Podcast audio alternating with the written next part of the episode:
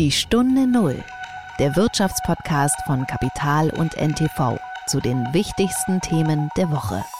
Der Winter beginnt ein bisschen später äh, und es sind halt relativ große Schwankungen drinnen und äh, damit müssen wir umgehen können. Und äh, man muss sagen, es ist vom Wintersport so, dass man in den letzten zehn Jahren ja auf die Unterstützung von ähm, dem technischen Schnee angewiesen war.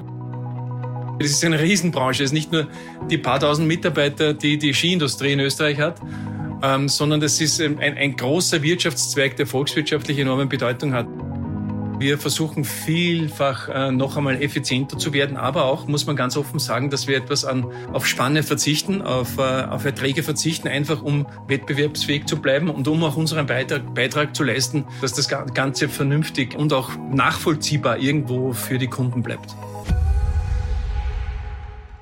Es ist Freitag, der 3. Februar und ich heiße Sie ganz herzlich willkommen zu einer neuen Folge der Stunde Null. Mein Name ist Nils Kreimeier und ich bin Redakteur des Wirtschaftsmagazins Kapital. Ich habe in dieser Folge mit Wolfgang Meyerhofer gesprochen. Das ist der Chef des Skiherstellers Atomic Austria, eines der größten Skiherstellers der Welt. Und er ist zugleich Sprecher der österreichischen Skiindustrie und hat damit so einen ganz guten Draufblick auf die Branche. Und ich glaube, die Themen liegen für uns alle so ein bisschen auf der Hand. Wir haben in den vergangenen Wochen gesehen, äh, wie unsicher die Skilage zum Beispiel in den Alpen geworden ist. Wir haben Fernsehbilder gesehen von diesem weißen Kunstschneeband, das so gerahmt wird von grünen Hängen auf beiden Seiten. Und viele Alpendörfer haben einfach nicht mehr die Schneesicherheit, die sie noch vor vielen Jahrzehnten hatten. Und damit muss natürlich auch ein Skihersteller leben. Vorher kommen wir aber zu einem ganz anderen Thema. Das war die Woche. In den vergangenen Monaten hat die US-Regierung gegenüber China immer wieder zugeschlagen. Entweder wurde auf dem Gebiet der Chipproduktion chinesische Möglichkeiten beschränkt, Unternehmen wurden äh, Sanktionen unterzogen, wenn sie mit China zusammengearbeitet haben. Äh, die Arbeit auch von amerikanischen IT-Experten in China wurde schwieriger gemacht. Äh, beziehungsweise unmöglich zum Teil. All das Schritte, die dazu dienen sollen, ganz offenkundig den Einfluss von China auf den Tech-Sektor bei der Ausweitung der künstlichen Intelligenz, in der Chip-Produktion oder auf anderen Gebieten einzuschränken. Nun geht das Ganze weiter. Wir haben in dieser Woche davon gehört, dass äh, auch der Verkauf von US-Technologie nach China eingeschränkt werden soll. Diese Maßnahmen werden noch verschärft. Die äh, Regierung in Washington hat äh, nach Berichten der Financial Times und verschiedenen Nachrichtenagenturen die Exportlizenzen für den Verkauf an äh, den Telekom-Riesen Huawei eingeschränkt beziehungsweise sogar gestoppt und damit äh, die Zusammenarbeit zwischen US-Unternehmen und chinesischen Unternehmen noch schwieriger gemacht.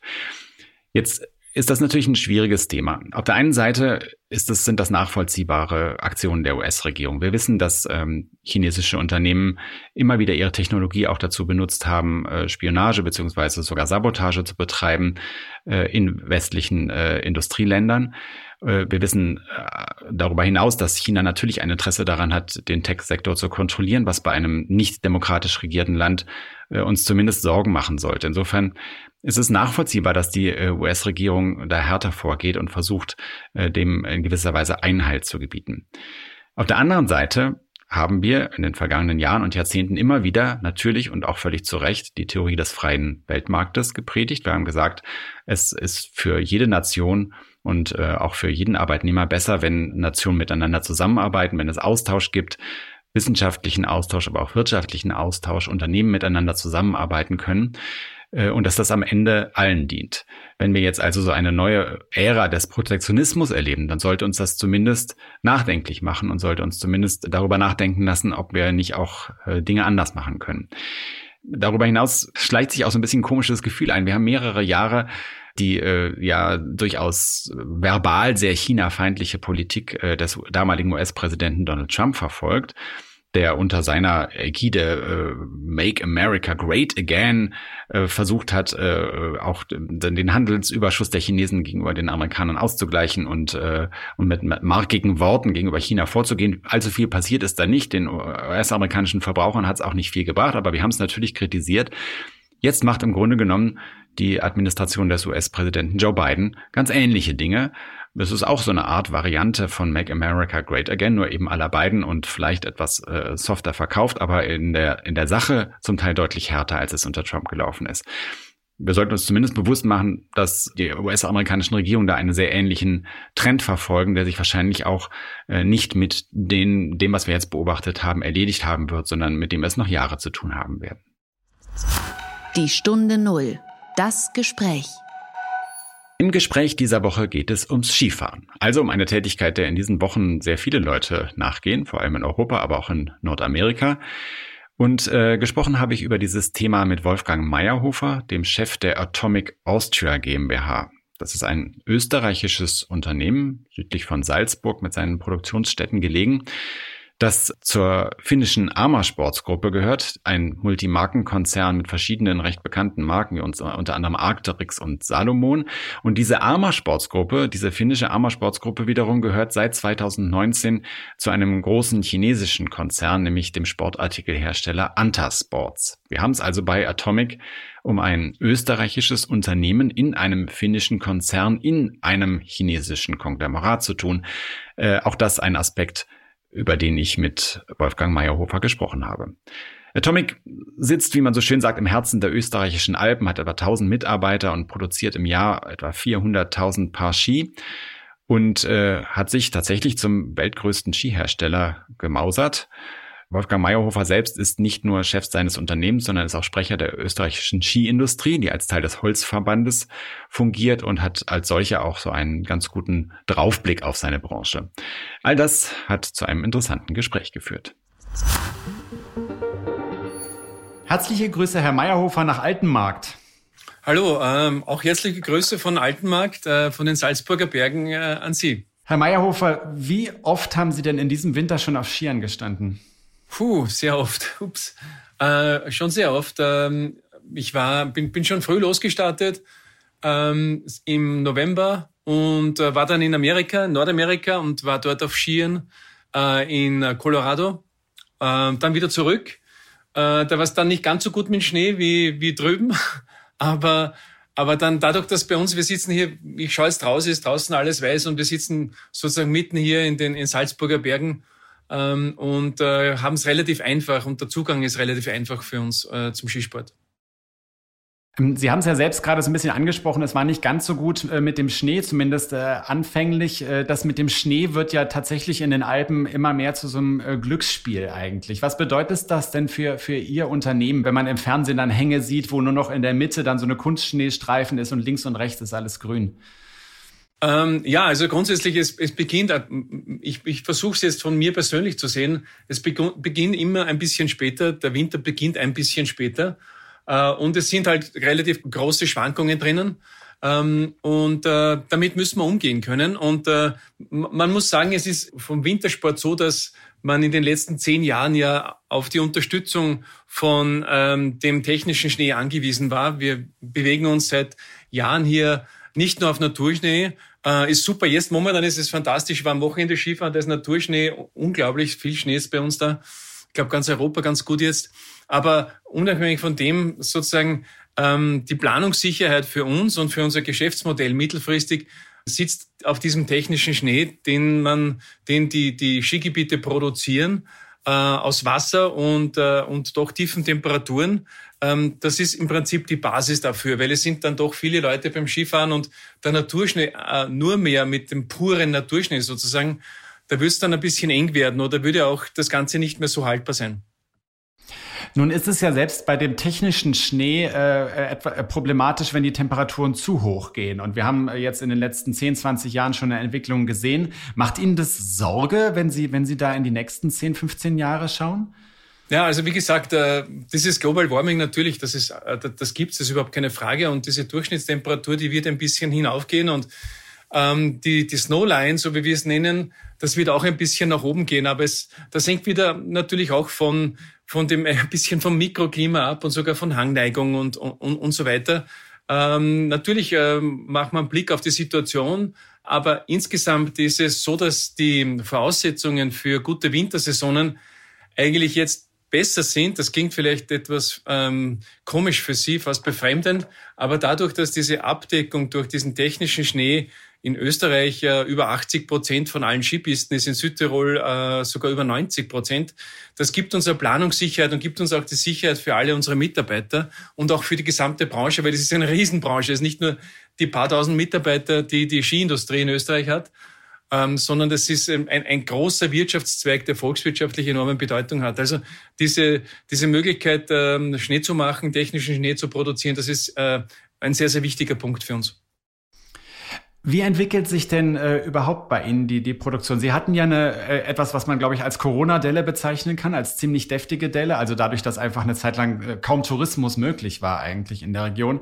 Wie sieht's denn jetzt aus? Also momentan sieht's sehr, sehr gut aus. Wir hatten schon äh, jetzt die letzte Saison einen, eine sehr gute Saison, weil in Nordamerika die, die Skigebiete offen waren und äh, der Skisport dort wirklich ein, ein, ein sehr, sehr starkes Comeback äh, feiert. Die letzten vier, fünf Jahre in Nordamerika sind also kontinuierlich äh, nach oben gegangen. Das sind Leute, die wieder in Skisport zurückkommen. Das hängt ein bisschen auch mit diesem Outdoor-Trend zusammen. Und Outdoor-Trend im Winter ist natürlich ein äh, Skitrend zum Übersetzen in allen Facetten. Nicht nur Pistenskifahren, sondern Touring, Backcountry-Touring, Freeskiing, äh, Langlaufen. Also die gesamte Facette. Ähm, da spielt so viel mit wie Work-Life-Balance. Die Leute haben ein bisschen mehr Freizeit dadurch. Ähm, äh, verbringen mehr Zeit in den Mountains, in den Rockies, verglichen zu, zu den ähm, Zeiten wie früher. Und deshalb gibt uns ein, das ein bisschen einen Rückenwind, äh, der gesamten Branche einen gewissen Rückenwind. Und wir können auch ein paar Anzeichen auch äh, einer ähnlichen Entwicklung in Europa beobachten. Lässt sich das ein bisschen in Zahlen ausdrücken, dieser, dieser Rückenwind? Also, also wir, wir gehen in Richtung, wieder in Richtung von 100 Millionen Skifahrern. Also der Markt, wie, das wird beobachtet und der Markt ist äh, sozusagen, ähm, um, um den wir uns alle bewerben, sind, äh, geht in Richtung 100 Millionen Skifahrer. Das sind Leute, die äh, mehr als vier Tage im Jahr am Schnee sind und Skifahren. Und das ist in Nordamerika ganz stark, aber auch in Asia Pacific. Also nicht nur in China, weil da redet man drüber und äh, das ist noch ein kleiner Markt, der ganz, ganz rasch wächst. Aber auch in Japan zum Beispiel kommen wieder viele Leute zurück. Die Silver Agers, die zum Beispiel jetzt ähm, in Pension gehen, die wieder zum Skifahren anfangen. Auch in Deutschland gibt es Leute, die wieder zum Skifahren beginnen, weil es äh, schöner Sport ist, weil man in der Natur draußen ist und weil die Leute ein bisschen mehr Zeit haben. Also von dem Trend her sieht es eigentlich ganz gut aus. Ähm, zu Asien, Pazifik und China würde ich gerne äh, später noch ein bisschen genauer kommen. Vielleicht nochmal zu dem europäischen Markt. Ist es denn so, dass der europäische Markt insgesamt ein schrumpfender Markt ist, dass Sie, äh, dass Sie sozusagen eigentlich die ausfallenden äh, Umsätze dort ersetzen müssen durch, durch neue Skifahrer eventuell in ganz anderen Regionen der Welt? Ähm, es ist ein bisschen so, dass sich in Europa der Markt in die Berge verschoben hat. Also der Markt war früher natürlich anders. Der Skimarkt in Deutschland war, war, war, war natürlich größer. Aber jetzt kommen die Leute äh, von Hamburg oder von Frankfurt rein in, in die österreichischen und, und italienischen, Schweizer, französischen Berge, verbringen hier ihre Zeit und leihen sehr oft die Produkte. Ähm, in erster Linie auch Ski. Also Skischuhe werden noch individuell angepasst oder deutlich mehr als im Vergleich zu, zu Skiern, aber Ski, äh, Skier werden doch äh, des Öfteren ausgeborgt und, ähm, und deshalb hat sich das ein bisschen verschoben. Also die, die Märkte, die Marktzahlen in den ähm, Bergen sind größer geworden. Also der Markt in den Bergen hat tendenziell zugenommen durch dieses Verleihgeschäft, dadurch, dass sich die Leute die Skier, die Produkte ausleihen. Ähm, und das hat es ein bisschen kompensiert. Also wir glauben, dass wir heuer ähm, das, das sind, sind wir auch koordiniert mit den anderen österreichischen Skifirmen. Wir glauben, dass der Markt wieder zurückgehen wird bei Skimarkt jährlich auf circa drei 3,4 Millionen, 3,5 Millionen Paar Ski und Bindungen, die verkauft werden und circa 3,5, 3,6 Millionen Paar Skischuhe. Nur um Ihnen ein Gefühl zu geben für diesen globalen Markt. Also diese 3,4, 3,5 Millionen sind jetzt der weltweite Markt. Jetzt haben Sie ja schon eingangs geschildert, dass äh, viele Skiregionen einfach ohne diesen technischen Schnee nicht mehr auskommen. Das ist ja auch so ein bisschen eine Kostenfrage. Das macht ja auch dann insgesamt die Arbeit in den Skigebieten teurer. Sie haben in einem früheren Interview gesagt, Skifahren müsse leistbar bleiben, was ja natürlich für Sie als Hersteller auch eine nachvollziehbare Position ist. Sie brauchen ja auch eine gewisse, gewisse Masse an Kunden einfach. Bleibt es das denn wirklich? Also äh, bleibt es ein Sport, der auch für, äh, der sozusagen nicht nur für Reiche, äh, äh den sich nicht nur Reiche leisten können auf Dauer? Also wir tun alles dafür. Wir haben wirklich die Skischuhpreise marginal erhöht. Das geht um drei, vier Prozentpunkte. Ähm, und wenn man Angebote äh, dann sieht, die die Händler auch geben, also da sieht man keine, keine Preiserhöhung bei den Skiern. Das ist, glaube ich, wirklich gut und, und da bemühen wir uns sehr, dass das äh, leistbar bleibt. Es gibt ähm, speziell auch in Österreich, aber jetzt auch in, in, in Deutschland, in der Schweiz Netzwerke. In Österreich heißt das Netzwerk Zukunft Winter, wo viel getan wird für den Nachwuchs, für äh, Schulskikurse, die ähm, nicht nur promotet beworben werden, sondern wo auch die Kinder und die, die Lehrer gratis bei den Liften fahren, äh, sehr, sehr günstige Angebote bei Beherbergung und Nächtigung dazukommen, um eine gewisse Breite zu, zu halten. Weil für uns ist es wichtig, äh, wenn Sie in Österreich sehen, wir sind man kann fast sagen, 50, 60 Prozent Österreich ist, ist natürlich ähm, von, von Tälern und Bergen durchzogen und äh, da ist einfach Wintersport ein, ein extrem wichtiger Faktor und deshalb müssen wir schauen, dass die, die Leute und der Nachwuchs äh, auch hier bleibt und nicht äh, in die Hauptstädte geht, sondern dass die einfach ähm, gerne in den Bergen bleiben, selbst den Sport auch lieben, das Skifahren lieben. Ähm, und da tun wir viel dafür, dass sozusagen diese Pipeline nicht äh, austrocknet, sondern dass das gut weitergeht. Was tun Sie denn dafür? Weil äh, es ist ja nun schon äh, ein recht teurer Sport, der jetzt vermutlich dann doch in jedem Fall noch teurer werden wird. Also das ist ja, Sie haben so ein paar Maßnahmen gerade beschrieben, aber das äh, scheint mir so ein bisschen eher so ein Tropfen auf einen heißen Stein zu sein, oder? Also konkret, also die, es gibt ähm, viel, viel günstige Liftkarten für Jugend, äh, Schulskikurse und Jugendkurse. Es gibt ähm, auch von den Handelspartnern von uns und von uns für ähm, Leute, die den in der Klasse jetzt ganz konkret in einer Schulklasse, wo die Eltern sagen, sie können das nicht leisten, dann wird äh, den Leuten unter die Arme gegriffen. Gerade erst in, in, den letzten Tagen wurde Unterstützung auch von der österreichischen Bundesregierung gesichert und auch äh, schon kommuniziert. Da gibt's also äh, einige hundert Euro ähm, Unterstützung für äh, Skikurs-Teilnehmer, weil sie auch erkannt haben, dass wir aufpassen müssen, dass uns diese Breite, dieser Nachwuchs nicht verloren geht. Also konkret in Österreich, aber ich weiß gleiche Initiativen auch in der Schweiz, da tut man viel einfach, dass das Ganze die Breite erhält. Das ist schon viel und äh, eine wesentlich bessere Situation, wie ich sie, äh, wie sie noch vor drei bis vier Jahren war. Ähm, Sie haben selbst gesagt, äh, Sie sehen wenig Preissteigerungen äh, bei Ihren Produkten, äh, aber es findet schon was statt, nicht? Also mhm. Sie sind ja wahrscheinlich auch nicht ausgenommen von der allgemeinen ja. Inflation, mhm. mit der wir alle zu ja. tun haben. Ja, das sind, wie gesagt, das je nach Produktkategorie, aber das sind drei, vier, im schlimmsten Fall wirklich fünf Prozent Preissteigerung. Und wir nehmen da einiges auf unsere Kappe. Die Sportfachhändler nehmen auch einiges auf ihre Kappe, um eben auch Preispunkte zu haben, psychologische Preispunkte, wo die Leute sagen, ja, das ist wirklich ein gutes Preis-Leistungs-Verhältnis, wenn der Ski jetzt 599, 499 Euro kostet und du bekommst a, a, a Top, eine Top-Marke und uh, die, die latest News von Technologie, dann, dann ist das eine gute Situation. Also da haben wir jetzt nicht das Gefühl, dass das das extrem nach oben bewegt ähm, in den letzten zwei oder drei Jahren. Und ähm, wie gesagt, ähm, wir wollen, dass die Breite bleibt. Wir wollen, dass der, der Sport nachhaltig äh, einen nachhaltigen Ansatz bekommt und dass das auch so weiter betrieben wird von der gesamten Branche, jetzt nicht nur von der von Ski- und Ausrüstungsindustrie, sondern auch von den Liften, von den Ressorts äh, etc. etc. Was ist denn der, der, größte Preistreiber dafür Sie? Sind, ist das das Material selbst oder sind es möglicherweise auch Energiekosten, die, die ja, mit denen wir ja alle zu kämpfen haben? Ja, Materialien natürlich, da geht's 40, 50, 60, 70 Prozent nach oben. Das äh, Stromkosten, für uns natürlich auch wichtig. Also es quer, querbeet durch. Äh, Preiserhöhungen sind ganz, ganz stark. Äh, wir versuchen vielfach äh, noch einmal effizienter zu werden, aber auch, muss man ganz offen sagen, dass wir etwas an auf Spanne verzichten, auf, äh, auf Erträge verzichten, einfach um wettbewerbsfähig zu bleiben und um auch unseren Beitrag, Beitrag zu leisten, dass das Ganze vernünftig äh, äh, und auch nachvollziehbar irgendwo für die Kunden bleibt. Müssen die äh, Produkte eigentlich anders sein bei technischem Schnee als bei klassischem Naturschnee? Müssen Sie das anpassen äh, auf, den, auf den Belag? Nein, äh, mu muss man nicht. Aber wie gesagt, äh, man braucht äh, sehr, sehr gute Produkte. Ähm, es werden die besten Materialien verwendet, es werden die besten Holzkerne, die besten Kanten, es wird Carbon verwendet.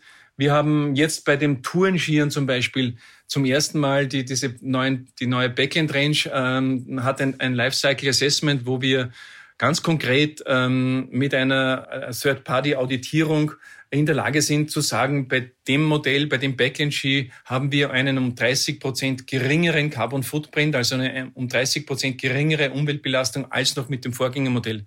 Und so ähm, wird es dieses Lifecycle Assessment äh, bei allen Produkten geben. Das beginnt jetzt mit Tourenskiern, Tourenschuhen etc. etc. Wir verarbeiten auch bei, bei Skischuhen zum Beispiel recyceltes Material. Also das haben wir, da hat sich schon sehr viel getan in den letzten Jahren. Hm, jetzt ist Ihr Unternehmen, wir hatten es schon äh, so ein bisschen äh, angedeutet, ja, ist nach wie vor natürlich ein österreichisches Unternehmen, ja. aber zunächst mal Teil eines finnischen äh, Konglomerats und dieses ist wiederum Teil eines großen chinesischen Unternehmens, also mhm. also so ein bisschen ja. äh, Unternehmen im Unternehmen im Unternehmen. Äh, wie viel Österreich steckt da noch drin?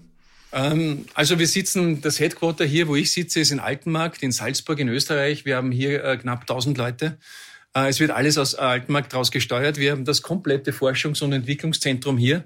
Das ist richtig Hightech, das ist richtig äh, High Competence äh, für Ski, für Skischuhe, für Helme, für Brillen, also für alle Teile und produzieren die Skier hier, hier in Altenmarkt. Ähm, und wir haben sozusagen immer wir haben auch ein Werk in Bulgarien, das gehört aber auch zu uns, das gehört zu, zu, zu Atomic, das steuern wir. Das wird von hier, von Österreich betrieben. Ich muss sagen, wir arbeiten mit unseren Eigentümern sehr gut zusammen. Ähm, der, der, der globale Skimarkt, ich habe es zuerst ein bisschen angedeutet, diese 3,4, 3,5 Millionen Paar Ski ist ja im Prinzip äh, ja ein globaler Markt, aber ist ja im Prinzip winzig. Und wenn ich sage äh, chinesische Eigentümer oder äh, finnische Holding oder so etwas, ähm, es ist so ein spezieller Markt und die Produkte brauchen so viel Know-how. Und Sie würden sich wundern, und ich lade Sie herzlich ein, nach Altenmarkt zu kommen, hier auf unseren Standort, der der größte Skiproduktionsstandort der Welt ist und auch, glaub, ich glaube, auch der modernste. Da wird verdammt viel nochmal mit Hand gearbeitet. Äh, es wird schon automatisiert in gewissen Bereichen, aber es braucht brutal viel Know-how. Und es ist ja wirklich in der Praxis so, wir machen die Prototypen, wir gehen hier raus, äh, vor die Haustüre, ich sehe jetzt die richtig die Skifahrer vor mir runterfahren, die Ski werden getestet werden probiert, werden eben für gut geheißen oder nicht, machen noch einmal einen Entwicklungszyklus weiter und gehen dann in die Produktion. Also es ist extrem schlagkräftig, extrem äh, agil und schnell und ähm, das würde null Sinn machen, irgendwo hinzugehen. Zudem vielleicht noch interessant auch die kleinen Zulieferer oder diese Zulieferfirmen von uns mit den Holzkernen, mit den Kanten, mit Laminaten etc., die sitzen alle in Österreich, rund um Österreich. Also man müsste das Gesamt, wenn man da irgendwas weg irgendwo hin äh, verlagern wollen würde, müsste man das ganze kleine Netzwerk mitnehmen und das ist ganz unmöglich. Und das macht da keinen Sinn, weil der Markt findet genau hier statt. Die großen Märkte sind in der Schweiz, in Österreich, in Frankreich, hier vor uns in, äh, vor der Haustüre. Das heißt, eine Atomic-Produktion in China äh, würden Sie erstmal ausschließen? Nein, wird es nicht geben. Nein, absolut nicht. Und ja. äh, da sind wir ganz entspannt. Und wir arbeiten, wie gesagt, mit den Eigentümern, die, die denken langfristig, absolut. Und ähm, haben jetzt viel, wir haben ein Logistikzentrum gebaut hier in Altenmarkt um über 20 Millionen Euro. Wir investieren jetzt wieder 10 Millionen Euro in die Skiproduktion. Also wir befinden uns in einem Investitionsmodus ähm, und da sind sie absolut fair und äh, unterstützen uns und lassen uns wirklich freie Hand hier. Vielleicht können Sie äh, mir noch ein bisschen was sagen zu Ihrer Perspektive auf den chinesischen beziehungsweise auch überhaupt asiatischen äh, Markt. Das hatten Sie ja anfangs gesagt, dass das nicht nur China ist, sondern durchaus auch andere Länder in der Region. Wie viel Chance liegt da drin für Sie? Also ähm, es ist so, jetzt nur, um Ihnen ein Gefühl zu geben, die Aufteilung des Weltmarktes in Regionen. Also wir berichten das auch die gesamte Skiindustrie in Regionen. Wir sagen äh, Europa, das ist die größte, der größte Skimarkt, das sind circa 63 Prozent des gesamten Weltmarktes. Dann gibt's Nordamerika, das sind circa 27 Prozent des Weltmarktes und dann gibt's Asia Pacific in, inklusive Greater China, das sind 10 Prozent. Das ist der gesamte, der gesamte Markt. Ähm, und ja, ähm, so wie in Nordamerika ist auch äh, Asia Pacific, Japan wieder stark zurück. Die haben zudem jetzt zwei stark, jetzt den zweiten ganz starken Winter, die haben brutal viel Schnee äh, heuer und, und äh, sehr gutes Geschäft.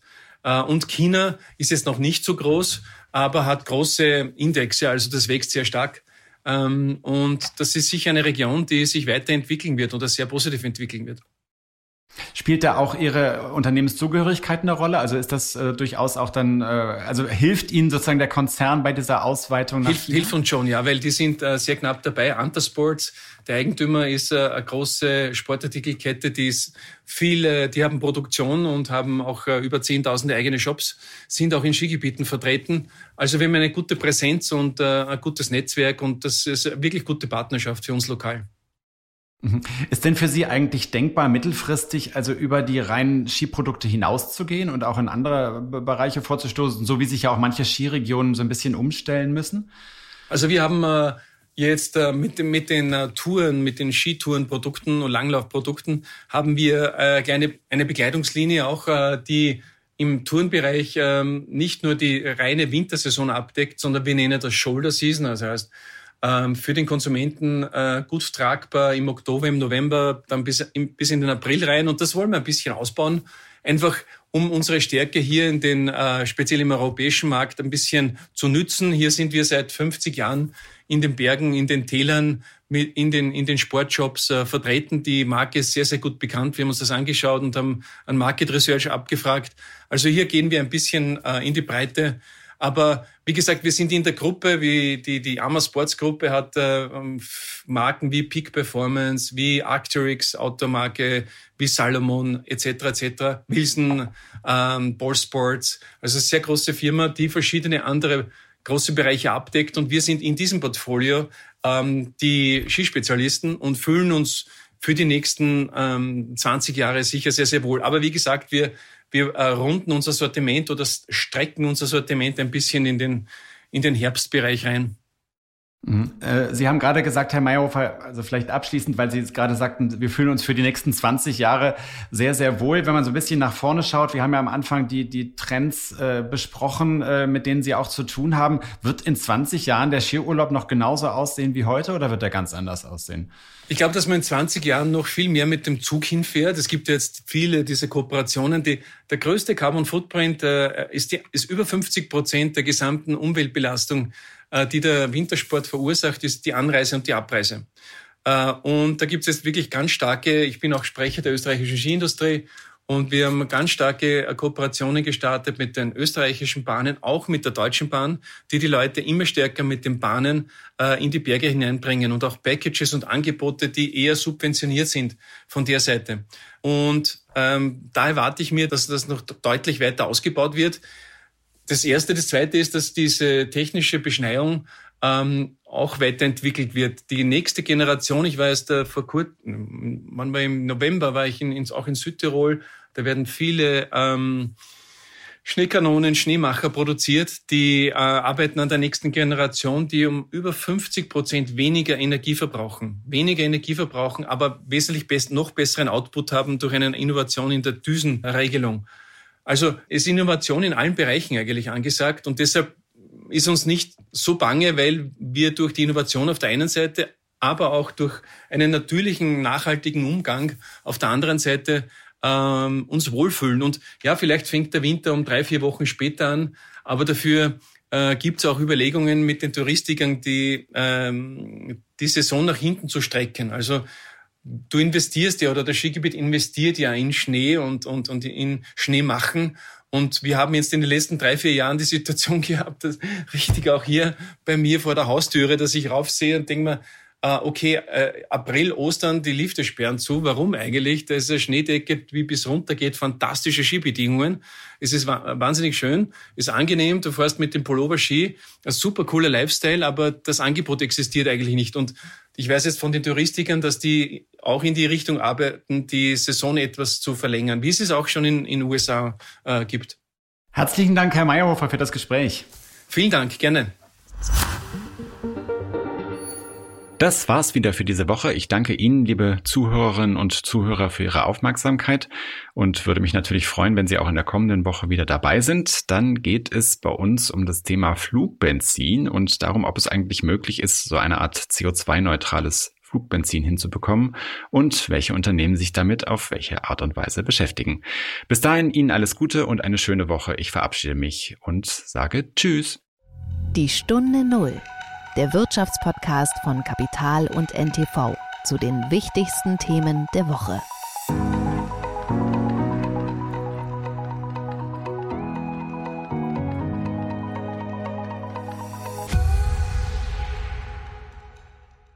Dieser Podcast ist eine Produktion der Audio Alliance.